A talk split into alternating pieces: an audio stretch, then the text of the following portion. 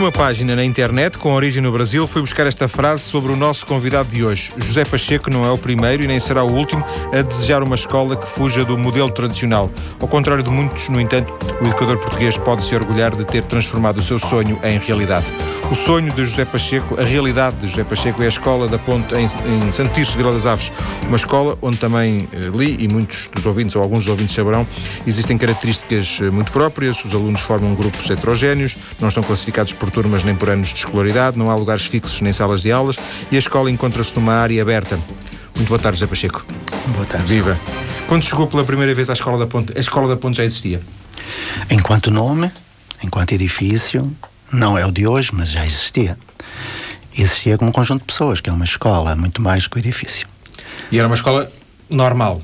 Tal... Sim, normal, entre aspas. Era uma escola até bastante diferente de normal porque tinha turmas de lixo, como lhe chamavam na altura. Já estás a imaginar o que seria, não é? Turmas de. Dos alunos que mais ninguém queria, porventura. É aqueles a quem se dá o professor que chega em último lugar, não é? Não era o caso. Eu era já efetivo na altura e aceitei uma das turmas de lixo. Eram jovens extremamente violentados, eh, cheios de piolhos, não é? Sujos, descalços, feios porcos e maus, como eles diziam e que eram completamente banidos e excluídos de tudo que era oportunidade educacional. E estamos a falar de 76. 76. Setembro de 76. É quando chega à escola, é quando é colocado na escola da ponta, é isso? Sim, foi por, uh, tinha estado já em outras escolas anteriormente. Eu já trabalhei no tempo de Salazar, não é? Mas foi quando eu cheguei, foi 76. E chega com, com, esse, com esse projeto na cabeça ou esse projeto vai, -se, vai crescendo, vai caminhando? Não, eu penso que ninguém chega com um projeto na cabeça. E se chega com um projeto na cabeça, está enganado. Porque um projeto tem que ser construído em coletivo e tem que ser construído passo a passo, com grandes metas e pequenos passos. E aquilo que eu percebi foi que, perante aquela realidade tão dura, uh, tinha duas hipóteses. Ou ia embora da profissão, por uma questão de dignidade, ou encarava aquela situação realizando aquilo que se chama projeto, ou seja, mudança. E tive sorte, como sempre tive na vida. Encontrei pessoas fantásticas, que há professores fantásticos, que o país nem merece. E foi com eles. Ou melhor, é o com, eu fui mais um apenas. Houve algum momento. Quando é que começa a transformação? O que é que faz? Qual é o momento em que faz da Escola da Ponte uma escola eh, diferente? Claro que é toda a gênese, é o primeiro momento, cada momento é único.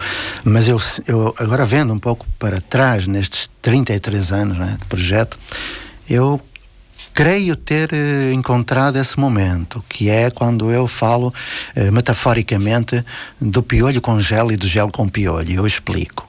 Ao fim de oito anos e meio, nove, dez, por aí, em meados da década de 80, eh, pouco antes da reforma educativa, nós começámos a perceber que os resultados dos alunos da Ponte eram bem diferentes dos outros alunos das outras escolas. Isso era muito evidente. Para além de que a Ponte recebia os alunos que outras escolas atiravam fora, não é? Porque não aprendiam, porque tinham síndrome de Down, paralisia cerebral, por aí vai. E acontecia uma coisa interessante, é que pais traziam filhos de outras escolas, inventando residências ali próximo, e eram filhos de engenheiros, advogados, médicos, professores. Repara, ou seja, juntava-se o piolho do pobre que vinha com o gel da criança que vinha, era o gel com piolho e o piolho com gel. Penso que metaforicamente é um Sim, bocadinho sem isso. Dúvida. Percebeste completamente o que eu disse, porque eu penso que a metáfora no, no discurso educativo serve mais até do que muitas Mas nessa altura a escola já era diferente. Sim, foi crescendo devagarinho. Nós tivemos muito cuidado na transição entre o chamado tradicional e o hipoteticamente novo, né? Eu costumo dizer que eu gosto mais de um professor tradicional que ensina do que um professor improvisador que não ensina. Então nós fomos professores tradicional e levou oito anos e meio a nove anos experimentando aqui além, falando com os pais, explicando aos pais, fundamentando teoricamente, que é uma coisa que me preocupa, é que muitas vezes há um voluntarismo imenso nas escolas que querem mudar, pensam que podem mudar a prática sem fundamentar teoricamente. A teoria é necessária. E vocês tentaram sempre fundamentar teoricamente as, uh, cada passo que deram? Eu creio que, para além do espírito de equipa que nós temos, aquilo que nos salvou em certos momentos, porque estávamos fora da lei em tudo, ao fim de 10 anos, estávamos fora da lei em tudo, foi a fundamentação teórica.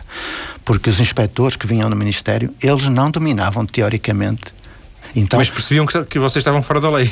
Percebiam, tentavam forçar-nos a ficar dentro da tal lei, que era a lei deles, a lei de toda a, a gente. Turmas, avaliações, aquelas coisas. Eh, Exato, avaliações não, classificações e testes que não servem para nada, desculpa esta, esta parte. Mas eram pessoas de bem. Eu sempre acreditei nessas pessoas. E mesmo quando estive no Conselho Nacional de Educação, que passei por lá, conheci muitos de quem uh, me considero amigo. São pessoas que estão, são funcionários, fazem cumprir. E chegavam ali e era uma perplexidade porque eles viam uma escola diferente, com melhores resultados nas matemáticas e no português, etc., com jovens que outras escolas rejeitavam e não entendiam. Então nós explicávamos, recorrendo a quê? À teoria. É evidente, ela está tudo escrito desde há 200 anos. E essa teoria hum, é, é uma teoria educacional que, que, que, o, que o José Pacheco tinha aprendido alguns? Continuo a aprender. Eh, eu compreendi uma coisa que o Almada Negreiros escreveu de outro modo. Eh, o Amado Negreiros dizia que quando nasceu todos os tratados para salvar o mundo estavam escritos, só faltava salvar o mundo. Eu, quando fui para a educação, percebi que tudo o que havia de teoria estava escrito, faltava era fazer na prática a teoria. Então, o que eu estudei antes uh, valeu-me de muito, mas é preciso que não seja só um a estudar, porque senão. Mas não havia um referencial? Sim, havia vários. Aliás, a Escola da Ponte, mas eu não sei se isto interessa ao grande público. Começou com Paulo Freire, começou com. Já fizemos um programa sobre ele. Então, com Freinet, com Ferrer e Guardia, um dos grandes ignorados, catalão, assassinado pelo. Enfim. Uh, começou com esses três, mas depois juntou tudo. A Escola da Ponte é uma amálgama. Perante uma dificuldade de ensinagem, que não existe dificuldade de aprendizagem, isso é uma invenção das ciências da educação. Perante a dificuldade de ensinagem, o professor tem a obrigação, com outros professores, de procurar soluções. Onde é que elas estão? Estão nas sugestões que a teoria apresenta. Se bem, a ela do Vigotes, do Piaget, do Dewey, de quem quer que seja, elas estão lá. Então, estudemos a teoria, criemos um dispositivo de mudança bem planificado, bem avaliado, prudente, prudente, expliquemos aos pais, porque se não explicarmos a coisa corre mal, e depois de utilizar esse dispositivo, perceber se convém ou não. Então foi sempre esse exercício, e continua a ser. Essa boa gente que está na ponte, gente muito jovem, está fazendo o mesmo. Portanto, perante as dificuldades, procura perceber como é que as pode contornar. O, o Zé Pacheco falou uh, em Paulo Freire, por exemplo, e falou em outros que, que eu não conheço, mas Paulo Freire conheço porque fizemos aqui um, há um centro de estudos Paulo Freire no Porto e, e, e fizemos um programa sobre ele. Mas eu fiz, eu fiz o, o, ano passado um programa sobre a pedagogia Waldorf, uh, que não sei, uh, permita-me a ousadia de, de pensar que pode ter alguns pontos em comum.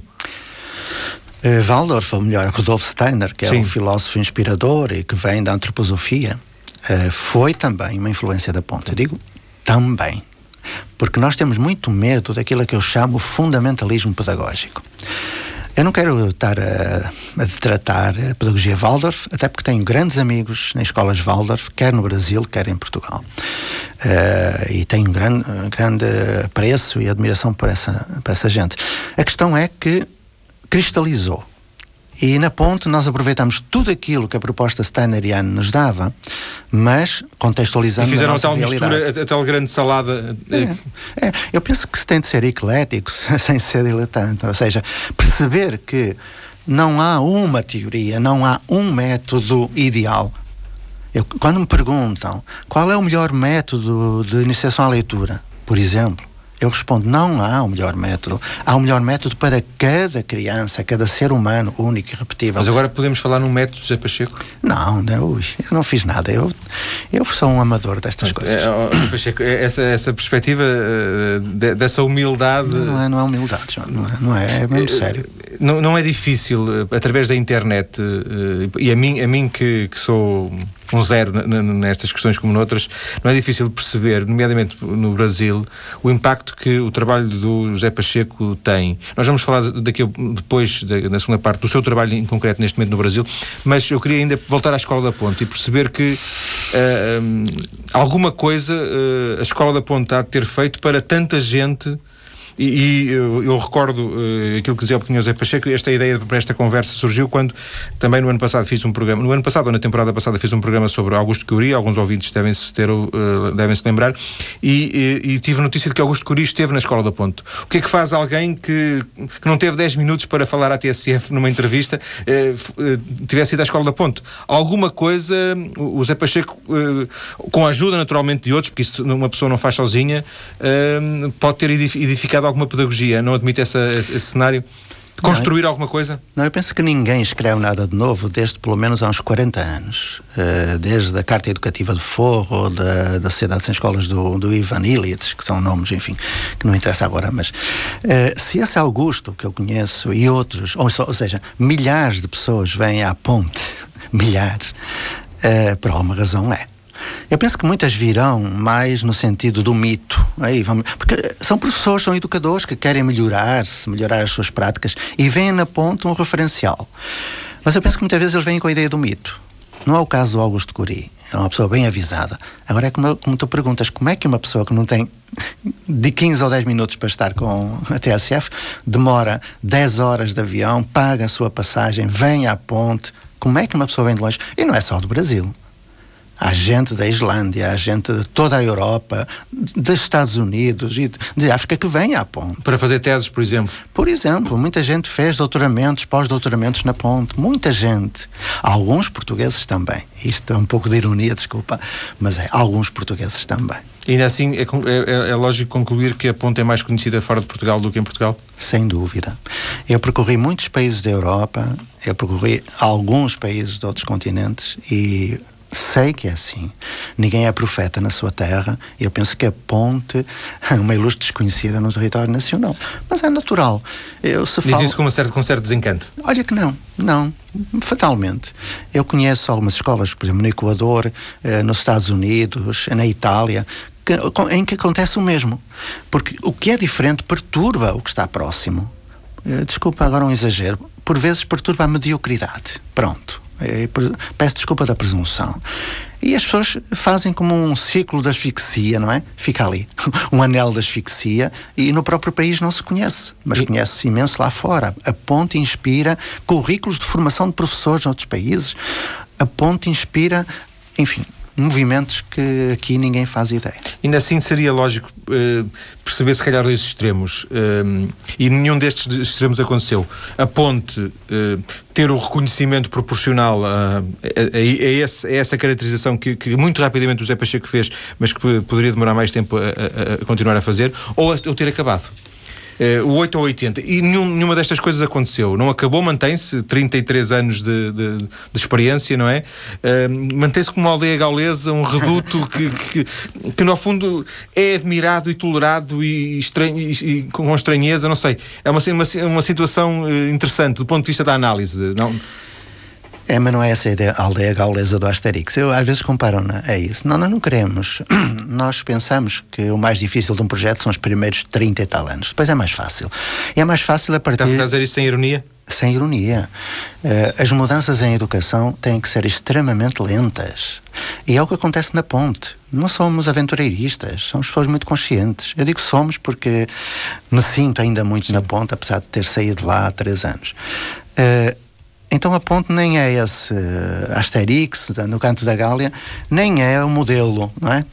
É algo que tem de ser estudado.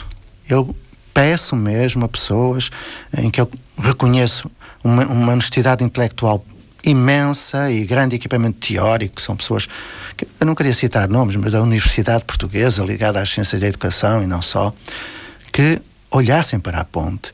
Porque infelizmente aqui em Portugal há um problema sério, para além de outros Uh, dizia ao Piaget, eu digo isto porque me custa muito, às vezes, ver certos comentários escritos e falados. O Piaget dizia que a educação é a única área das ciências humanas que tem a triste cena de ser uma área em que todos se consideram especialistas. Eu vejo escritos de engenheiros, médicos, etc., sobre educação que são atrocidades. É o senso comum de, da pior espécie. E não aparece gente a dizer aquilo que é necessário. E para dizer algo necessário, também não pode só falar daquilo que chamam eduquês, não é? Como falava o Crato e outros que também não falam bem. Eu sou muito claro, eu não queria falar de nomes, mas já falei de um. Eh, e peço desculpa. Porque são muitos. São muito, muitos diletantes que falam daquilo que não sabem. Falam das novas pedagogias. Normalmente a ponta é associada muito às novas pedagogias. Eu gostaria de perguntar a essa gente quais são as novas pedagogias. Eles não saberiam explicar, nem saberiam dizer onde essas novas pedagogias estão. Então, o que eu quero dizer com isto é que não se trata de nada de novo. A ponte não inventou nada. A ponte deu forma a muitas propostas ditas teóricas, num contexto específico, num tempo específico, com muita responsabilidade e agora acrescento, e com grandes resultados. Aí é que está a grande questão. Grandes resultados. E eu costumo dizer Ao isto, nível dos alunos, por exemplo. Ao nível dos alunos, com certeza. É a única escola praticamente avaliada neste país e a avaliação feita pelo Ministério da Educação provou que é uma escola de muito grande qualidade, embora o conceito de qualidade devesse ser, de ser esmiuçado, como dizem os outros. Então, se é assim, eu penso que a Universidade Portuguesa, em particular as Ciências da Educação, tem ali solo fértil para análise, para estudo. Porque não é fatal que nós continuemos com as taxas de insucesso e de exclusão que temos, com o analfabetismo funcional que temos. Não é. É preciso romper com essa escola obsoleta que nós temos, porque temos excelentes profissionais. Temos excelentes profissionais que podem fazer muito diferente. A ponte é uma das formas de fazer. Não é uma fórmula, é uma forma. Mas que se estude, que não se ostracize, que não se diga que não existe, porque ela existe. É incontornável. A quem mete medo a ponte? Há alguns políticos locais que ainda não saíram da, da mentalidade salazarista desculpa falar assim, mas é com muito, muito custo que eu digo, mas tenho que o dizer, e alguns professores que não o são e que se sentem muito afetados, digamos, pela popularidade daquela escola. Eu acho que eles têm toda a razão para isso, para não gostar da ponte, mas isso traz prejuízo à educação deste país. Porque quando a ponte é isolada, maltratada, como tem sido, Inclusive, não foram só políticos locais, tivemos pelo menos um ministro da Educação que tentou acabar connosco, não é? Eh, e eu acho que foi, foi um tempo muito triste, eh, que eu nem quero lembrar. Então, porquê é que eles não gostam? Porque perturba. É evidente que o que é diferente perturba, e eu entendo que perturbe. Mas eu penso que se estivesse no lugar oposto, ou seja, eu não iria uh, detratar, uh, criticar negativamente, eu iria tentar perceber o que é que está ali sem mitificar, tentar perceber o que é que está ali, o que é que acontece ali, que traz gente de todo o mundo. o que é que está ali? E não é isso que acontece. Uh, há políticos, uh, nomeadamente da Câmara Municipal, que têm prejudicado muito a Escola da Ponte. E digo isto com muita mágoa, fora da ponte, uh, e gostaria de não o dizer. Vamos continuar a conversar depois das notícias. Eh, vamos eh, saber o que é que o José Pacheco está a fazer eh, no Brasil, o seu novo destino, o seu novo projeto. Até já.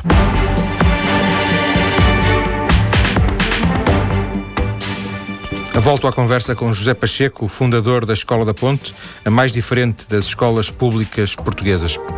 E o dizer que é a mais diferente é o mínimo que se pode dizer da Escola da Ponte. Estivemos a caracterizar, a conhecê-la e também o próprio trabalho do José Pacheco ao longo da primeira parte deste programa. Agora, o José Pacheco, agora não, agora está, está, está em Portugal, mas uh, é uma, uma visita rápida. Ele está basicamente sediado no Brasil. Porquê que se afastou da Escola da Ponte? Porque quando eu lá cheguei, há 33 anos, eu era o mais novo e ninguém acreditava naquilo que eu dizia. Não? É? Eu perguntava porque é que há aula, porque é que há não sei o quê. Diziam-me que eu era lunático, lírico, utópico. Agora que a utopia está realizada, surgiu um outro problema. É que eu era o mais velho. E os mais velhos parece que têm sempre razão, não é? Quando havia problemas na ponte e eu estava lá, oh, Zé Pacheco, diz lá, como é que a gente vai contornar isto? Então eu descobri aquilo que alguém já escreveu uma nova árvore não cresce à sombra de outra árvore.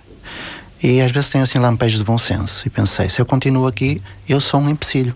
Eu sou um obstáculo ao desenvolvimento deste projeto. O meu tempo aqui acabou. Então fiz o luto e saí. Eu andei pela Europa um tempo procurando, tive quase, quase aí para um país aqui da Europa onde eu gostei muito de estar. Mas depois houve um senhor chamado Rubem Alves, que é um grande filósofo e educador brasileiro, que veio à ponte, como vêm milhares, né? Ele foi para o Brasil e escreveu um livro, A Escola com que Sempre Sonhei, baseado na sua experiência na ponte. Ele esteve mais que um ano na ponte. E esse livro foi um boom. Está na 15 ou 16 edição, ainda hoje ele fala disso. Então os, os brasileiros como é a mesma língua, começaram a convidar-me para ir. A convidar a ponto, mas era eu que ia. A, a, a partir do livro, disseram, mas que escola é esta de que fala o Rubem Alves? Não? É, não pode existir, diziam. Como é que pode existir uma escola assim e, e, ter tão bons resultados? Então fui para o Brasil, mas eu confesso que eu fui para o Brasil com relutância. Ou melhor, fui ao Brasil, porque nessa altura ainda era professor da ponte e ia ao Brasil. Eu percebi que eu, os brasileiros são um povo excelente, maravilhoso, mas uh, muitas vezes uh, personalizam muito as questões, uh, criam mitos, e a ponta era um mito, era uma moda pedagógica, pronto. Eu confesso que eu ia com essa ideia, mas rapidamente eu deixei, mudei de ideias, porque eu vi que no Brasil tem teóricos fantásticos, tem projetos fantásticos, tem professores mal pagos, mal vistos socialmente e são fantásticos, como tem em Portugal, pronto. Mas lá eu penso que é a maior quantidade. E eu comecei a perceber que uma das formas de eu deixar a ponte progredir por si e de fazer sen sentir que ainda seria útil no resto da minha vida seria sair daqui. E foi o que eu fiz. Fui-me embora. Estou lá, venho cá para ver os netos e visitar a escola quando me pedem ou quando eu quero. No fundo, o que está a dizer, se eu bem percebi, é que se ficasse em Portugal, continuaria ligado à ponte e não era isso que queria. Com certeza, eu iria fazer parte da mobília da ponte, iria ficar por lá, não sei a que fazer, porque, como eu disse. Museu Pedagógico da Ponte. É, o velhinho da ponte. acho que, acho que é preciso seguir a vida com dignidade. Eu não queria estar a ser oposição, obstáculo a nada. E quem está lá agora é muito melhor do que eu. Estou falando sério. Estou, falando, estou a falar sério. Quem está lá neste momento, que fique muito claro, não me deve nada, não me deve nada enquanto herança pedagógica. É uma equipa fantástica, uma equipa maravilhosa, tem pais fantásticos e a Escola da Ponte nunca vai ser eh, destruída ou afetada. Por muito que alguns queiram. E, portanto, eu estou sossegado. Sei que daqui por mais 30 anos, aquela gente que lá está estará na mesma situação em que eu estou hoje. E terá o bom senso de dar aos novos o lugar que é deles de continuidade, porque a Escola da Ponte ainda está no início. Ainda está no início. Ainda há muita coisa para fazer. Muito. Deixa-me fazer aqui um parênteses em relação ao Brasil, só para esclarecer uma, uma questão que já vem da primeira parte, ficaram tantas. Uh, destaca muito os pais. E, e, salvo erro, acho, penso que disse há instantes que, no fundo, quem manda na escola são os pais. Uh, é, é, é retórica isto? Eles, é que, por, por, outro lado, os pais são uma entidade que, que, muda, pode mudar, não digo todos os anos, mas uh, de X em, em X tempo muda. Tem tido então sorte com os pais, é isso? Hum, sorte e não só. Nós temos uma grande tradição de diálogo permanente com os pais. As outras escolas queixam-se que os pais não sequer aparecem uma vez por ano para a reunião? E, e têm toda a razão.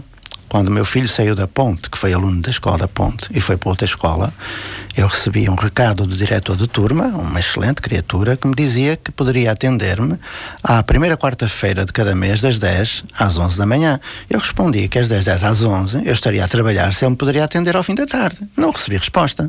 Então, perante isto é evidente que os pais não vão à escola.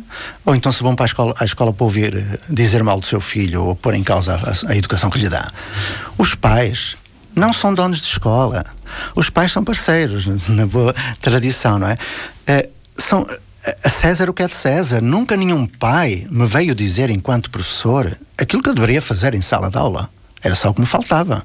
Agora, os pais é, são inteligentes e amam os filhos. Os professores são inteligentes e amam as crianças que são os seus alunos. Têm tudo em comum.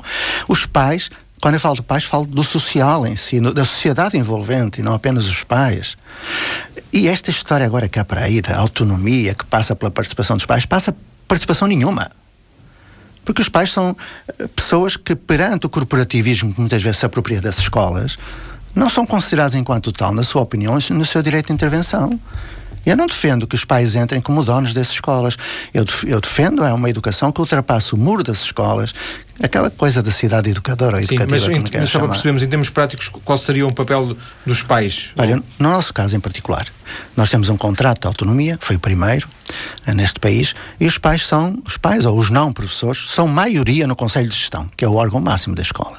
Mas quem decide da pedagogia não são os pais, são os professores cada macaco no seu galho, não é? Sim. Eh, estatuto de pai, é estatuto de pai, estatuto de professor, é estatuto de professor, estatuto de aluno, é estatuto O que é que compete aos pais, por exemplo? Aos pais, acompanhar, compreender, subsidiar, não com contributo para além daquilo que já dão em termos de impostos ao Estado, eh, conversar sobre os, conversar com os seus tutores. Nós temos a figura do tutor dentro da Escola da Ponte, que agora está na lei nacional.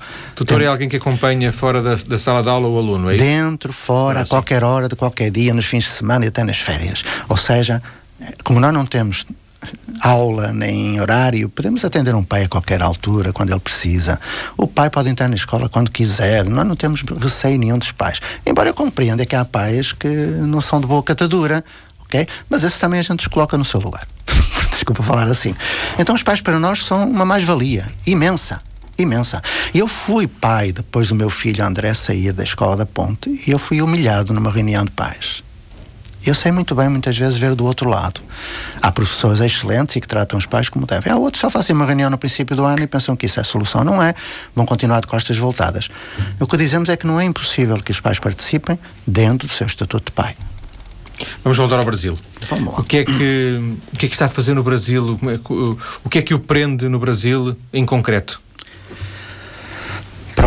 Feliz, como toda a gente, e o ser feliz é realizar-me enquanto pessoa, enquanto ser social. Isto é uma resposta evasiva, mas não é. Uh, fui para o Brasil, como eu disse, até que percebi que lá eu poderia continuar a ser útil, embora aposentado, gratuitamente, devo sublinhar. Então, uh, tratei de tudo, estou cidadão residente no Brasil, portanto não dependo de um passaporte nem de período de turista. Neste momento estou em Belo Horizonte, Minas Gerais, já estive noutros lugares, uh, fiz um acordo com muita gente daquela cidade para ficar no mínimo 10 anos lá. Ofereceram-me casa de graça, porque eu trabalho de graça. E vou trabalhar, eh, trabalhar é o termo, em escolas particulares, do Estado, com centros culturais, com hospitais de crianças, com comunicação social, com a Polícia Civil e Militar, com universidades, com o poder público. Eu vou tentar ajudar, que é isso que se trata. Não é um português visionário que vai para lá fazer. Não, não é isso. Eu vou tentar, até porque eu tenho uma função simbólica, digamos assim, eh, ajudar aquela gente a sair do círculo vicioso, do insucesso e da exclusão social que lá existe. Trabalhando em favela, por exemplo, lugares extremamente perigosos, eh, trabalhando em escolas onde se dá aula. Eu vou dar aula né? e, e gostaria de dar, porque acho que assim deve ser, enquanto as pessoas acreditarem nisso. Então é um projeto a cada um nome de cidade educadora. Eu digo isto a cada um nome porque eu não dou nome nenhum. Até porque os conceitos estão tão degradados. E o conceito de cidade educadora já existe há quase 20 anos e cidade educativa já existe há 40. Mas existe na teoria. Na prática não há nada. E o que é isso?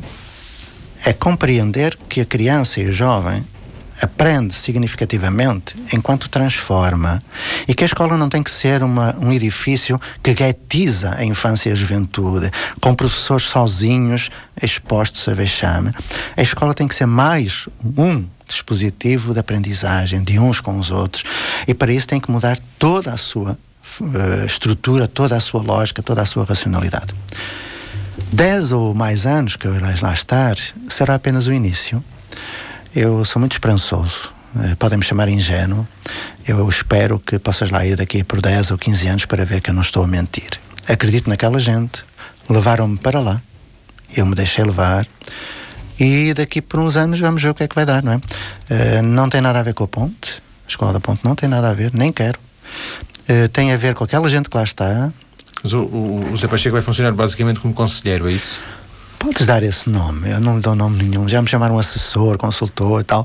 O nome não interessa. Olha, vou-te dizer, vou, vou, ser mais um, uma pessoa que lá está. Já vai ser alguém que avalia, que, está, que, está, no, está que intervém em determinado momento e que, que, pode dar uma opinião sobre algo que está a acontecer e dizer, eu se fosse a vocês fazia desta maneira e não desta, por exemplo. Ah, sim. Eh, eu te costumo dizer que a única coisa que eu valho lá é que posso evitar que eles façam as asneiras que eu fiz. Isso eu posso evitar que eles façam as asneiras que eu fiz. Então é a única utilidade. O resto é aprender tudo de novo. Eu quero aprender, eu quero aprender. Entendes? E portanto, uh, para mim vai ser uma aprendizagem permanente. Eu não levo ideias feitas, eu não levo o projeto, eu levo-me a mim, enquanto pessoa. E esse projeto está no início?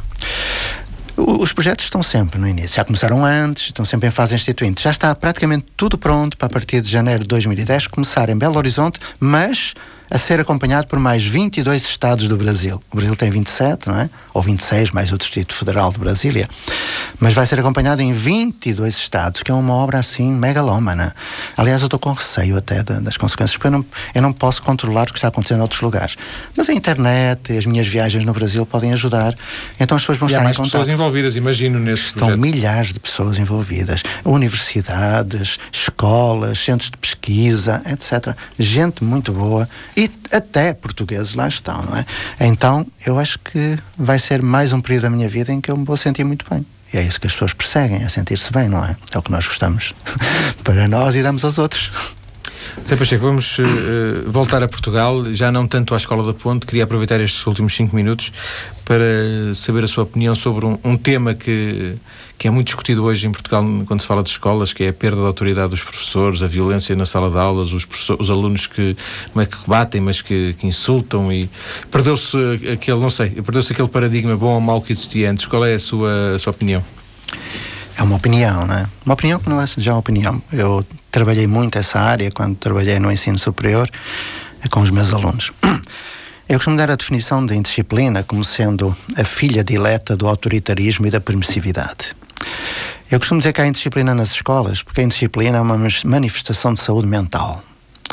Aquele que reage a uma escola obsoleta eu não, não, estou a defender a violência, não é? Uh, não aprovo que um aluno bata num professor, lógico. Mas é uma reação. Porque aqueles que não reagem, naqueles países mais avançados, de sistemas educativos mais avançados, aqueles que são bem comportados, quando chegam aos 15 ou 16 anos, vão a casa, pegam numa carabina, voltam para a escola, não é? E matam.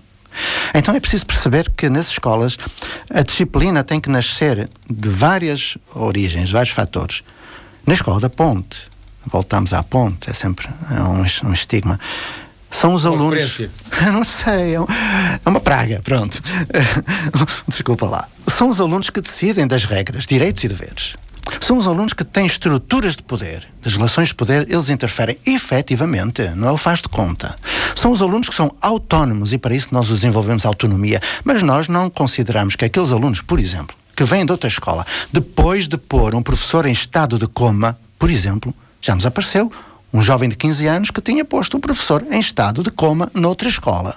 Este jovem não entende o que é disciplina, não entende o que é autoridade. Ele entende quando percebe que na ponte, se reage contra um professor, não é contra esse professor que ele reage. Reage contra todos. Porque na escola da ponte é um por todos e todos por um. É uma cultura solidária. Eu sou individualmente responsável pelos atos do meu coletivo. Isto é uma inversão da cultura profissional e pessoal. Então, esse jovem é-lhe dado a oportunidade de participar da definição de regras, é-lhe dado um tutor que o acompanha, um grupo de acolhimento e de pertença, é-lhe dado todas as condições para recuperar a sua autoestima, para atirar fora toda a carga emocional de violentado que ele foi. Eu não estou a dizer que eles são bonzinhos. Eu estou a dizer que não há jovens que podem, possam ser desperdiçados. E muitas vezes é essa violência simbólica que as escolas têm, a chatice de estar nas aulas, desculpa falar assim, que não diz nada a certas culturas, que associada à violência exterior, é evidente, que entra pelo, pelo portão da escola, que cria situações terminais da expulsão. Quando um professor põe um aluno fora da sala de aula, perde a sua autoridade totalmente. Quando uma escola faz um processo disciplinar e expulsa, é porque o problema está na escola e não só no aluno. A escola tem que ser um todo articulado, tem que ser realmente uma, uma equipa, tem que ser alguém que cuide dos outros. Mas não houve casos em que tenham corrido mal na, na, na ponte?